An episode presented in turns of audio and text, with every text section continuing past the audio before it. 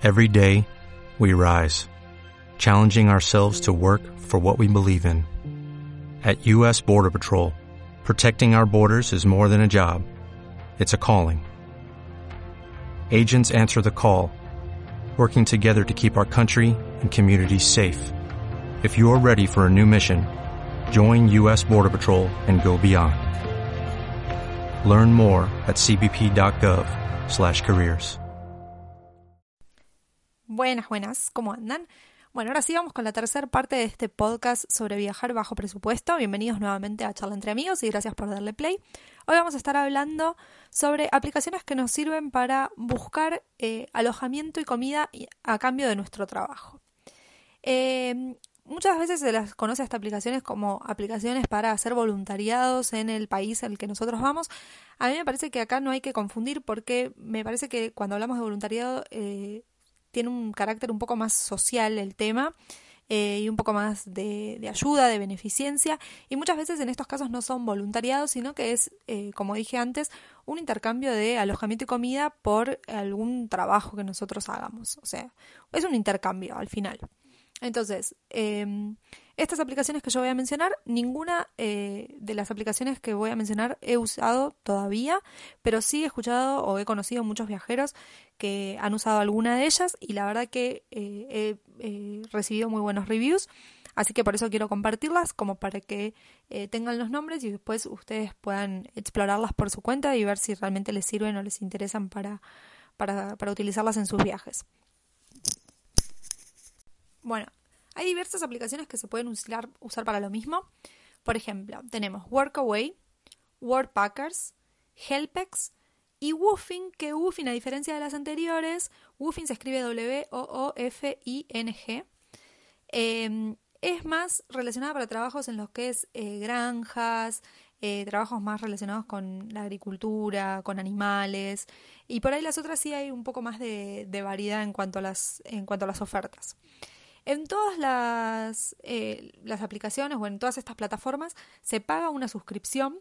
Es una suscripción anual. En algunas de las plataformas está ahí también un descuento de si sos una pareja que está viajando junta. Eh, bueno, sí, una pareja. eh, podés pagar una suscripción anual como pareja y tenés un descuento también. Pero eh, bueno, si escucharon el segundo podcast donde hablaba un poco sobre las suscripciones que se pagan por ahí para para hacer house sitting o pet sitting.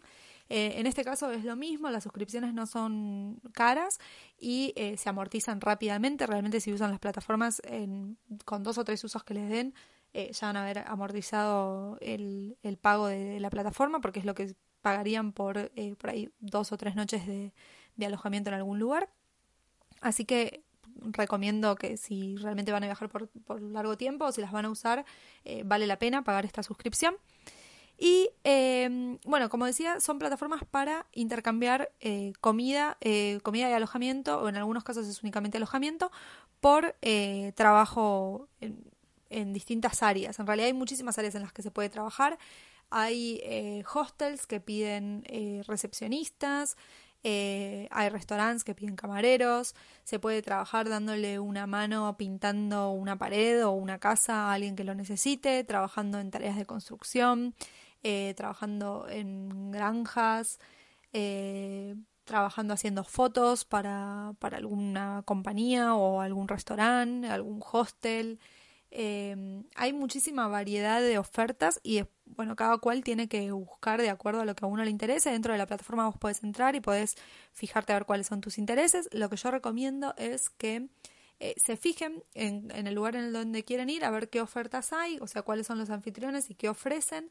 Eh, dentro de las plataformas la verdad que está todo súper explicado eh, bien, digamos, vos tenés, eh, cada anfitrión pone cuántas horas por día necesita alguien trabajando para él, si es de tal día a tal día o tales días, en qué horario. En algunos está más, más especificado que en otros, cuáles son las tareas que tiene que realizar. uno puede hacer una búsqueda filtrando por los intereses, por ejemplo, no sé, si vos querés hacer algún trabajo de eh, pintura o reparación, pero no te interesa hacer, eh, no sé, algo relacionado con eh, agricultura, podés filtrar ahí y te tira las ofertas que hay en ese lugar de acuerdo a los intereses o los filtros que vos hayas puesto, o sea que está bastante bueno.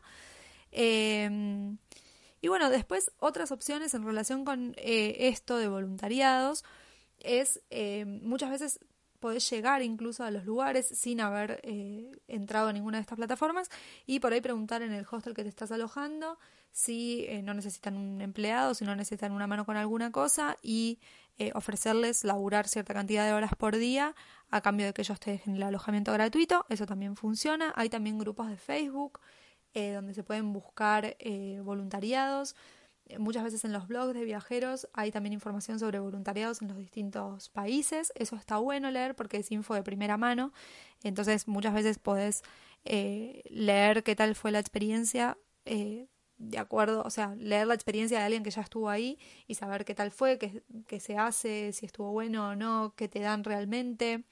Eh, bueno, mismo viajando uno va conociendo un montón de gente y realmente si le interesa trabajar en voluntariados puede ir preguntándoles a otros viajeros eh, a ver dónde hicieron voluntariado, de qué se trataba el voluntariado.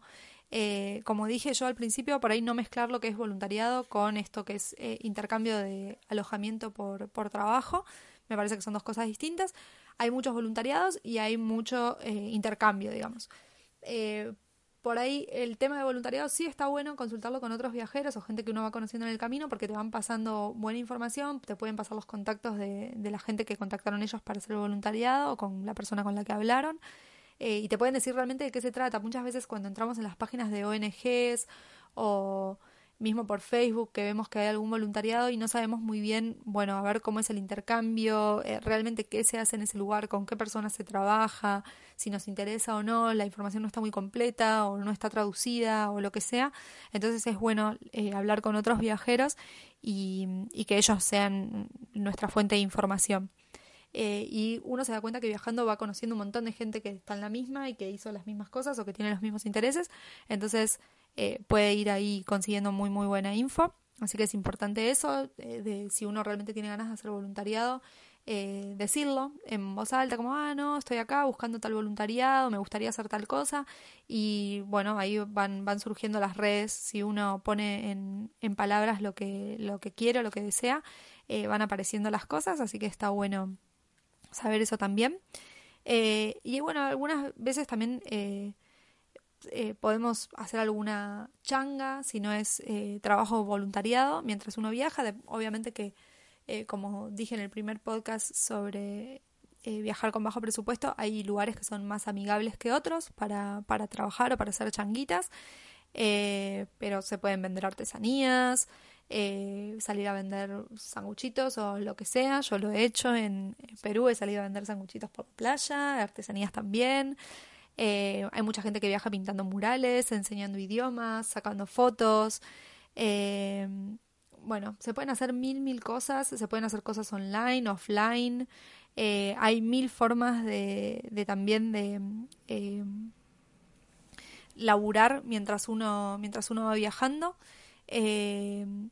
así que las, las, oportunidades son infinitas, depende de cada uno, de lo que quiera hacer, de lo que le guste y de donde vea cada uno la, la oportunidad o de lo, con lo que se dé maña para hacer. Em, bueno, y más allá de eso, les quería compartir también algunas, algunos datos así un poco random por ahí, eh, que pueden ser también ideas para, para ahorrar eh, dinero mientras uno viaja. Uno es en relación con las tarjetas de, de crédito.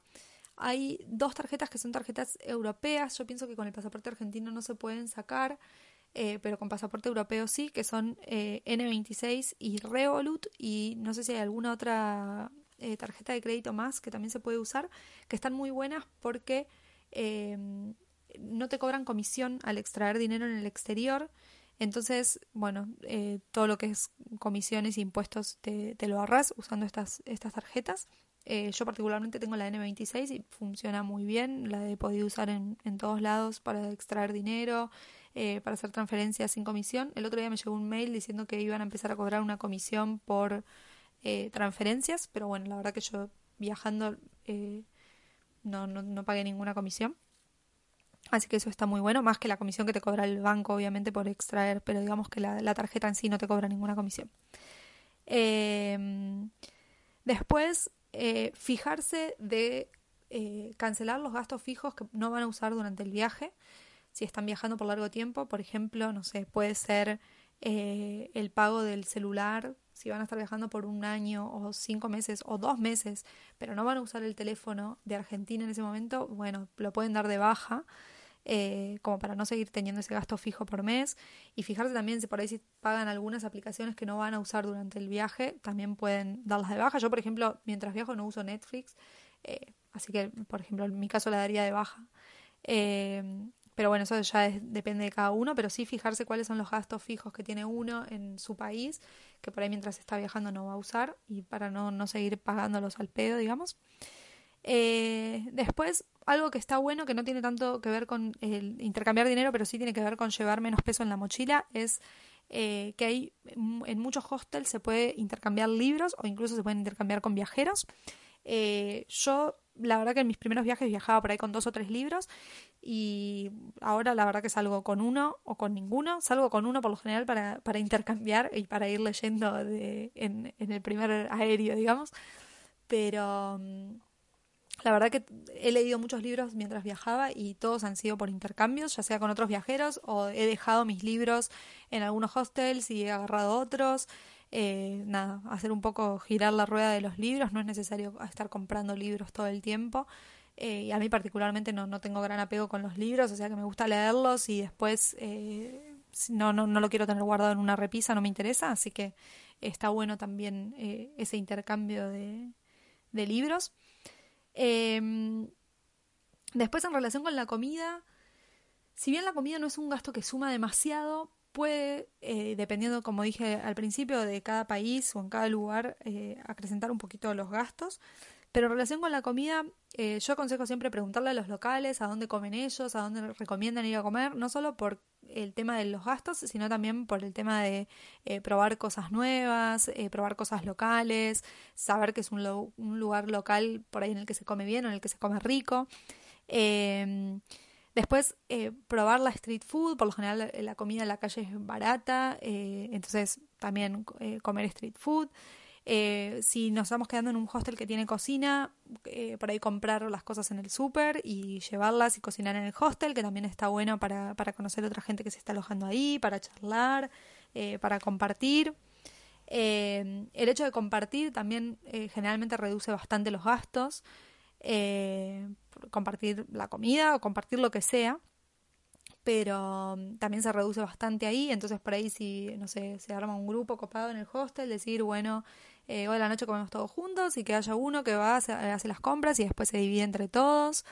Eh, por ahí, si eso, si vas a pasar el, el día, no sé, paseando, recorriendo, decir, bueno, al mediodía me como algo a la pasadita, me compro unos sanguchitos en el súper o una fruta, lo que sea, eh, como para comer a la pasada y después sí a la noche meto una, una buena cena.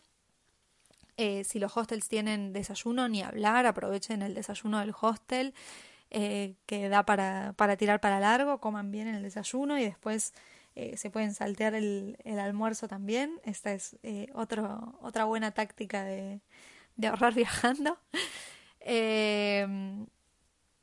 y después, bueno, hay también aplicaciones eh, que esto tendría que buscar el dato porque no tengo el nombre exacto de cuáles son las aplicaciones, pero eh, hay muchas aplicaciones en, en, Europa sobre todo que sirven para comprar comida que se está por vencer en los supermercados que está ah, reducido el precio. Entonces lo que hacen los supermercados es eh, decir, bueno, de tal horario a tal horario pueden venir la gente que, se, que te inscribís por esa aplicación a buscar comida que, no sé, tiene fecha de vencimiento en, dentro de una semana entonces la ponen a la mitad de precio. Bueno, y ahí te podés ahorrar bastante plata también si compras eh, este tipo de comida. Eh, que es comida que está en buen estado, obvio, pero que bueno, que la fecha de vencimiento es a corto plazo, entonces ellos no quieren arriesgarse tampoco a tirarla. Y después, em, también en Europa, en los supermercados mismos, hay eh, muchas veces la comida está marcada como bajada de precio y está por ahí al 50% o con algún descuento, que está bueno también, que es eso, comida que se está por, por vencer, entonces le, reducen el precio en los paquetes, pero es comida de buena calidad y todo. Em, y bueno, en el sudeste, por ejemplo, eh, muchas veces en los monasterios eh, te ofrecen comida gratis. Hay, hay muchos monasterios en los que se puede comer eh, gratis. Bueno, incluso después, bueno, también se puede comer gratis en realidad porque la gente por ahí te ve y te ve que sos extranjero y te invitan a comer, te invitan a la casa. Eh, eso, eso también va pasando, nos ha pasado mucho en el sudeste que hemos comido gratis porque por ahí estábamos recorriendo algún lugar y caímos en alguna casa que pasamos caminando y nos invitaron y bueno, terminamos comiendo con los locales ahí. Eh, pero bueno, eso me parece que es más, eh, está bueno hacerlo no por el hecho de ahorrar, sino por el hecho de compartir con los locales y de vivir eh, experiencias diferentes, que está buenísimo. Pero bueno, son de todas formas, el resto sí, maneras de, de, ahorrar por ahí un poco de dinero en lo que es comida. Y después, en relación con, con las atracciones, acá lo mismo, eh, muchas veces hay cosas que es mucho más barato hacerlas si se hacen de a varios, ya sea por el hecho de que podés pedir descuentos si son varias personas, entonces por ahí por el, el, precio para uno no es el mismo que para cuatro o cinco, te pueden hacer un, un, descuento por, por ir entre varios, entonces está bueno que si en tu hostel hay gente que quiere hacer la misma actividad que vos, charles y digas, ah, bueno, mira, yo también quería hacer tal cosa, eh, ¿cuándo tienen ganas de ir mañana? Bueno, averiguamos entre todos para ir juntos. O mismo, no sé, en el sudeste pasa mucho que podés alquilar un tuk-tuk. Eh, un tuk-tuk es como un taxi, ponele. Entonces por ahí podés alquilarlo entre varios por todo el día. Y el tuk-tuk te cobra por día. Entonces, eh, si son dos, te va a salir lo mismo que si son cinco. Eh, y claro, dividido entre cinco, dividido entre dos no es lo mismo. Entonces está bueno buscar grupos de gente que tenga ganas de hacer las mismas actividades para poder compartir los gastos y, y reducís muchísimo ahí los gastos. Eh, siempre, siempre compartir eh, sale más barato. O sea, siempre eh, si viajar de, a varios es más barato que viajar solo. Entonces, eso está bueno también. obviamente que compartir el alojamiento muchas veces también, a veces sale más barato compartir un alojamiento entre dos. que, que, si uno está viajando solo, porque no sé, te sale la habitación privada más barata incluso que, o sea, compartiendo entre dos te sale más barato que lo que te puede salir una habitación eh, compartida en un hostel. Entonces, bueno, ir viendo, evaluando esas cosas y, viendo por dónde se puede ahorrar por ese lado. Eh, bueno, en relación con los tours, volviendo a lo que es tour y atracciones, también porque se puede compartir los gastos de transporte. Eh, si, en el caso de que, no sé, para tomar tal tour hay que ir hasta X lugar, bueno, si son varios, se puede compartir el gasto de transporte hasta ese lugar. Y em, otro dato en relación con esto es que, por ejemplo, en Europa muchos museos tienen eh, días que son gratis. Generalmente es el primer domingo de cada mes, pero bueno, esto varía un poco de acuerdo a cada museo. Entonces, si hay algún museo por ahí en particular que te interese visitar, lo que podés hacer es entrar a la página del museo y fijarte en la página del museo a ver qué días es gratis o si ese museo es gratis algún día y qué día es gratis. Eh, y si no, hay páginas, eh, de hecho, bueno, hay una entrada en mi blog a la que podés visitar también, eh, que tiene sobre los días gratis de, algunos museos en Barcelona. Eh, pero si no, puedes googlear y fijarte a ver eh, qué días tienen entradas gratis los museos de X ciudad y ver si podés hacer coincidir tu visita con, con, con, ese día que es, que es gratuito. Y otro dato que es importante para los que son estudiantes o jubilados es que siempre viajen con el certificado de estudiantes o con algo que demuestre que son estudiantes o de jubilados, porque eh, sobre todo en Europa tienen muchos descuentos eh, presentando el certificado, tanto en museos como eh, muchas veces para transporte. bueno, es, es, importante llevar el certificado, ya sea de, estudiante o de, de, jubilado, porque van a tener también con eso bastantes descuentos. Así que bueno, con esto vamos a ir dando cierre a este último capítulo de Viajar con bajo presupuesto. Espero que les haya gustado. Ya saben que pueden seguirme en Instagram como arroba lumunta. Eh, mi página web es www.lumunta.com. Si les gustó, si les interesa, si piensan que hay alguien que le puede llegar a interesar, pueden compartirlo. Eh, pueden dejarme comentarios eh, acá, abajo en Spotify, eh, o en la mm, aplicación de Google de Apple Podcast eh, sobre si les gustó el podcast. Y bueno, siempre bienvenida a las recomendaciones y todo lo que, lo que sume para, para crecer. Les mando un abrazo grande y nos estamos viendo en el próximo capítulo.